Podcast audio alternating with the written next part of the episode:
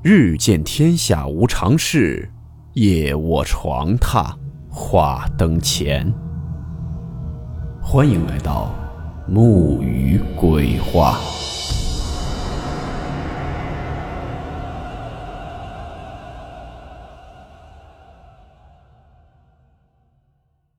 大家好，我是木鱼。今天这个故事是一位匿名网友提供，故事名称。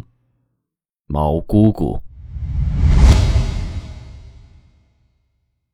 温馨提示：本故事含有未经证实的内容和边缘化知识，部分内容超出普遍认知。如感到太过冲击自己的主观认知，请大家当做故事，理性收听。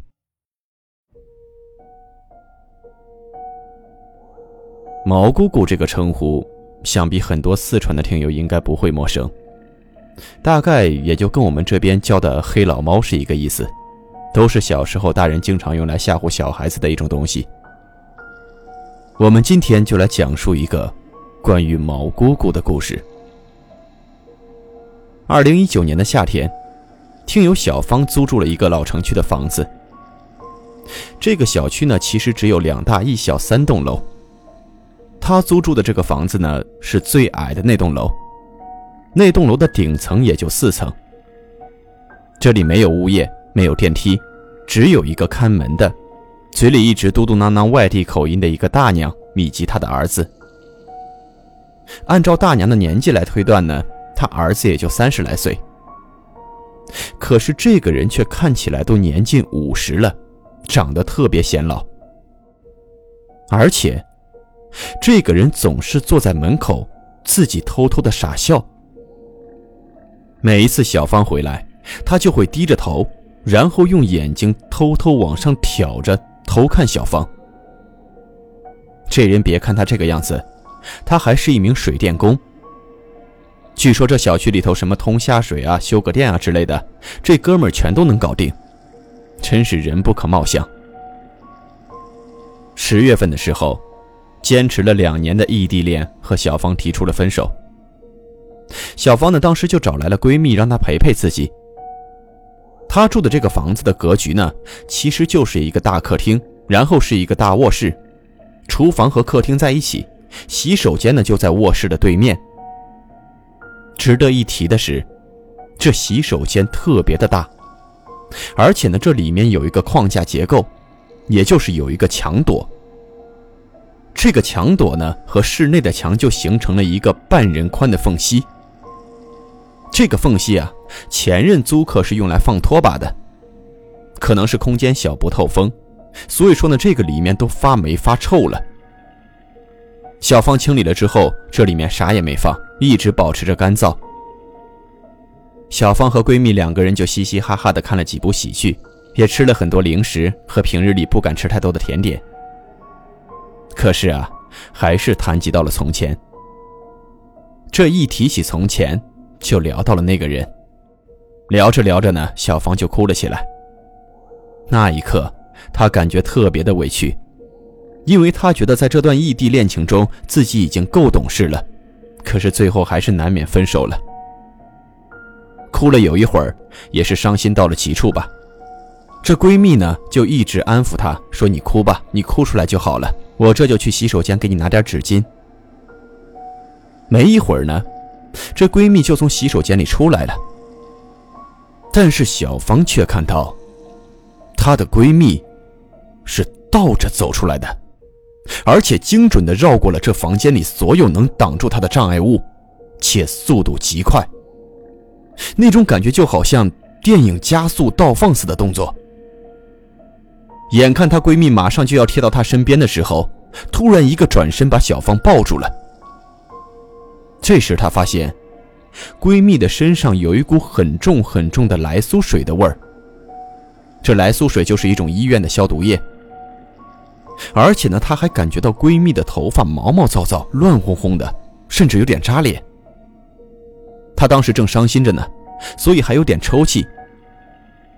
就在这个时候，小芳就感觉，那个抱着她的闺蜜突然凑到她的耳边，说了一句。你如果这么伤心的话，那还活着干嘛呢？她心里一凉，心说：“你这什么话？”想推开闺蜜，却发现浑身发软，根本使不上劲。拼尽了全力喊了一声，却发现自己只是在做梦。闺蜜在她边上都睡着了，被她的叫声吵醒了之后，闺蜜就说：“你哭着哭着就睡着了，什么纸巾啊？纸巾一直在这桌子上啊，我也不用去洗手间拿呀，根本就没有这出啊。”这时，他把刚才的事情规划为是伤心过度导致的，产生幻觉了。接下来的几个星期也没有什么怪事发生。只是这洗手间里的灯，却总是一闪一闪的。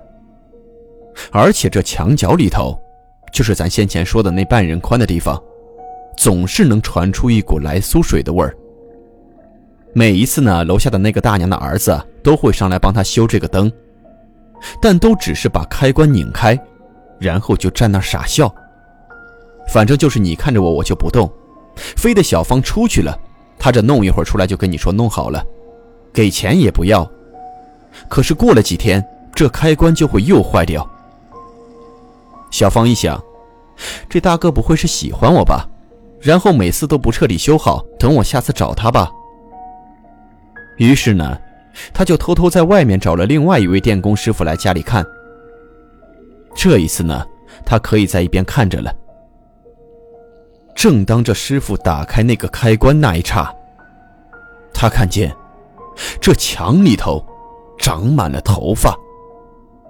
那电工也是一愣，但是很快故作镇定，拿电笔拨弄拨弄，然后就说：“我看你这电啊也没啥毛病，你要是实在不行，就换个房子吧。”这谁能因为洗手间的灯不好使就换房子住啊？但是人家既然说了这话，傻子也应该能听明白是怎么回事了。于是呢，小芳就连忙开始准备搬家。临走之前，那大娘的儿子还上来帮他搬行李了，也不抬头，就是一件一件拿着东西。但是中间他低着头跟小芳含糊地说了一句：“其实啊，你不走也行，那就是个毛姑姑啊，每次我都帮你捡的。嗯，她就住在那个夹层里，你不行我就帮你跟她说说，你别搬走行吗？”小芳没敢回话。她也没敢打听这毛姑姑到底是何物。后来还是从家里的老人嘴里听说，说是有毛姑姑的房间，总是有扫不尽的头发。如果你长时间不打扫，从这床底下能扫出一个人怀抱这么大小的一个毛球来。